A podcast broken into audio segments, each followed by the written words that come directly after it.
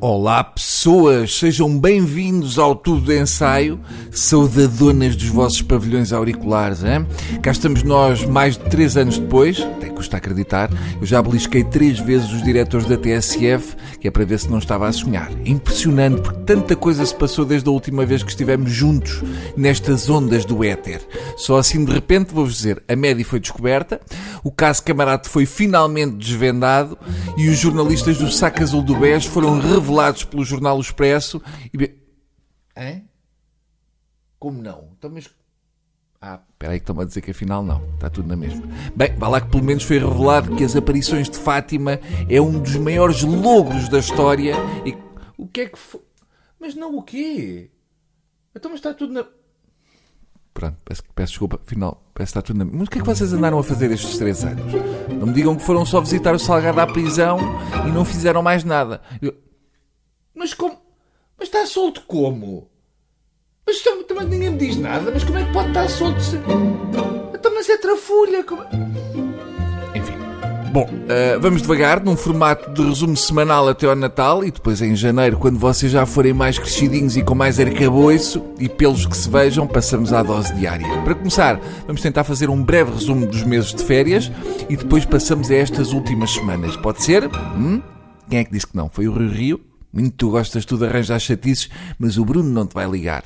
Vamos a isto. Este foi um verão que fica para a história, com o brutal incêndio em Monchique, que felizmente não fez vítimas mortais, mas foi trágico ao nível do medronho.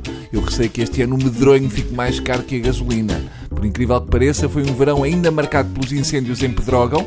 Depois das aldrabices com a construção de habitações, parece-me que o que dava jeito a alguns era um incêndio na Câmara Municipal de Pedrógão.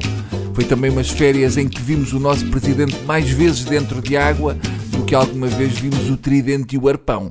Vimos Marcela nadar em todo o lado, excepto junto à zona de descargas da celulose de Vila Velha de Rodão.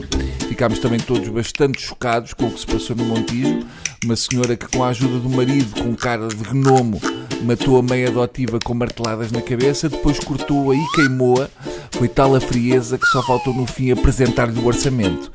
Eu estive a olhar bem para a cara da senhora e acho que descobri quem é o pai biológico e eu aposto no Duarte Lima.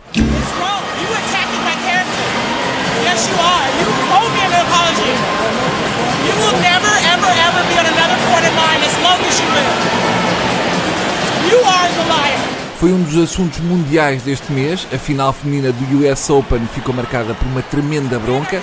À beira da derrota, Serena Williams entrou numa discussão acalorada com o árbitro português Carlos Ramos, que lhe deu uma advertência por ter recebido instruções da bancada. Serena acusou o árbitro de racismo e sexismo. Foram várias e diversas as opiniões, mas quem não podia deixar escapar a oportunidade para aparecer foram as capazes a Associação de Feministas publicou um texto sobre o tema com o título Se és mulher, mantém-te serena.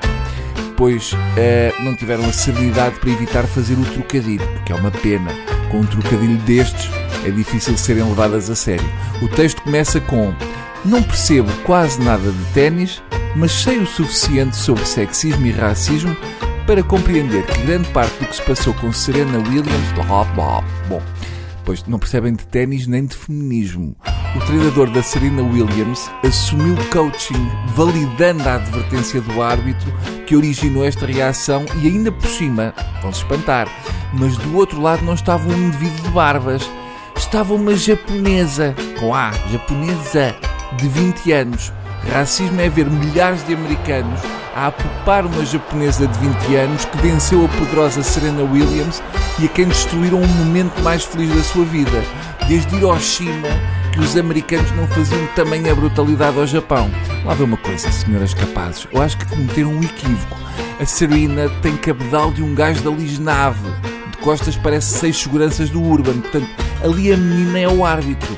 Na verdade, as capazes não querem lutar pelos direitos das mulheres, querem impor a todas as mulheres o pensamento das capazes, ou então não são mulheres. Os homens sabem bem o que isso é, porque andaram anos a ouvir que não eram homens se não fossem grandes homens, donos das calças lá em casa. Portanto, agora é o mesmo. As capazes não querem ter razão, querem ser pouco razoáveis, porque isso chama mais a atenção. Mas não façam confusão. É nojento andar a dizer que as capazes têm falta de pilinha.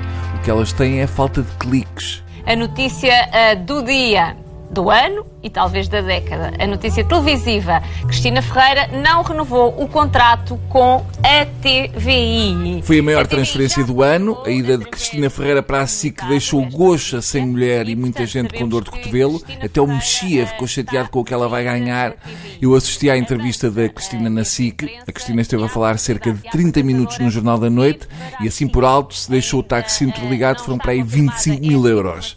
A Cristina levou ali um upgrade, parece que nasceu em Cascais. É uma pena, por tirar ali metade da, da pica. Gostei da simpatia do Rodrigues de Carvalho para com a Cristina. Ele estava nitidamente na esperança que ela lhe deixasse gorjeta. E se é verdade que no primeiro dia Costa optou por um conjunto de calças de ganga com mocassin, e essa escolha deu que falar? Espera, deixa ver se eu percebi bem. Houve polémica com a chegada à Angola de António Costa em calças de ganga. É isso? Não tinham mais nada para... É isso, não é? Num país em que o Presidente da República passa a vida na televisão em tronco nu, ficam chocados por ter um Primeiro-Ministro em calças de ganga numa visita oficial. É isso, não é? A verdade é que, apesar de termos fama de sisudos, somos o país mais descontraído do mundo. Nós temos um Primeiro-Ministro faz revista às tropas num país estrangeiro de calças de ganga e este verão eu já vi mais vezes as mamas do professor Marcelo que as da Nicole Aniston em vários anos de YouPorn. Eu já conheço o número de copa do nosso Presidente da República de cor. Uma pessoa agora vê o Marcelo de fato e parece que sente que acabou o verão ou o que é. O problema deste assunto do Costa atenção, pelo que eu vi na foto, não são as calças de ganga. O que podia trazer chatices com Angola é aquele botão apertado do blazer do António Costa que está ali a fazer um, um, um esforço danado para não estourar, não sair na visga. Era capaz de vazar uma vista ou, ou matar um daqueles militares da parada. Era pior se o Costa tivesse ido com um daqueles camuflados com que muito pessoal em Portugal vai à caça e que ficaram da guerra do ultramar porque podiam pensar que estávamos com ideias de recuperar aquilo. Eu acho que ninguém em Angola achou mal o António Costa ter ido assim vestido para a cerimónia de boas-vindas. Eu já tenho dúvidas é se o deixavam entrar no Lux. Uh, mais uma coisa, a atenção das capazes. O Costa de calças de ganga estava mesmo a pedi-las, mas vá lá que felizmente ele não foi com aquelas calças de ganga rotas nos joelhos com que costuma ir às reuniões da EDP. Uh, e o tema é, como eu avisei, este da ta chamada taxa Robles. Eu não sei se Bom, o uh, simpático ouvinte já deu por isso, mas anda para aí uma nova moda na política, que é dar nomes às taxas, depois do imposto de mortágua agora apareceu a taxa Robles, porque raio é que só a direita é que tem direito a dar nomes às coisas. Pior de tudo é que os jornalistas depois repetem estes nomes nas televisões como se fosse mesmo nome oficial delas. Já com a geringonça aconteceu o mesmo. Eu bem sei que batizar é típico da direita, o CDS dá nome a tudo, uh, parece que só o Nuno Magalhães é que não alinha nisso. Está na altura da esquerda se vingar, e eu posso dar uma ajuda, limpeza de terrenos, taxa marido da Cristas, ordenado mínimo, lei Marcos Mendes e por aí fora. Se o Governo entender que deve propor ao Sr. Presidente da República a recondução da doutora Joana Marques Vidal, o PSD eh, acompanhará essa indicação e não terá rigorosamente nada a opor. Ora, mudemos de temática. Depois de muita discussão, tudo indica que a recondução de Joana Marques Vidal na Procuradoria-Geral da República está iminente. Em duas reuniões em Belém, Marcelo terá conseguido que a Procuradora-Geral da República voltasse atrás na opinião sobre o exercício de um mandato único, pois, afinal, não se pode confiar na justiça. A lógica da recondução tem muito a ver com aquelas pessoas que perguntam: quem tem medo de Joana Marques Vidal? Assim, de repente, eu diria que o Paulo Portas, o Durão Barroso, o Dias Loureiro e a empresa Tecnoforma não têm.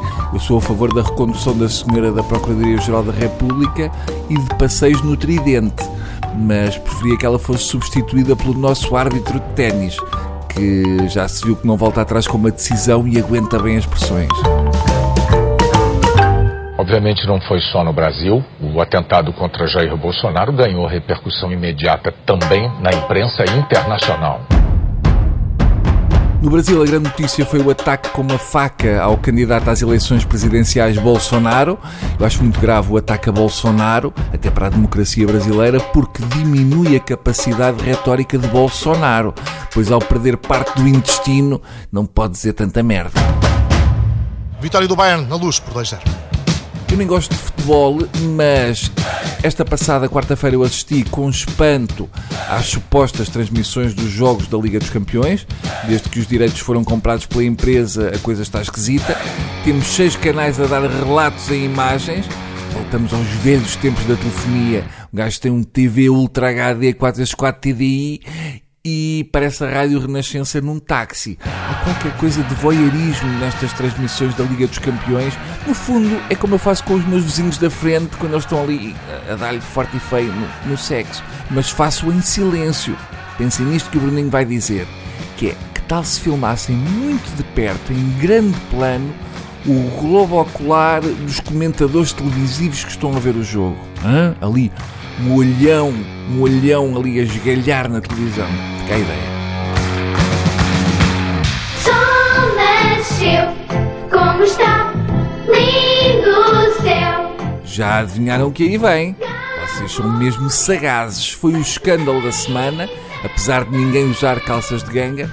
Um dos autores da Rua Sésamo veio revelar a relação gay de Egas e Becas. Era óbvio, o Egas e o Becas andaram mais de 100 episódios a conviver com Alexandre Alencastre e nem um apalpão. Mas corrijam-me se eu estou enganado, eu acho que o Egas deve ser o primeiro monocelha gay. Não me admira nada estas revelações. Tenho um amigo que comprava ganza ao ferrão, eu já me tinha falado. Aliás, ele só deixou de fumar ganza este ano e tudo graças ao Fernando Medina porque não consegue saltar o gradiamento do Adamastor.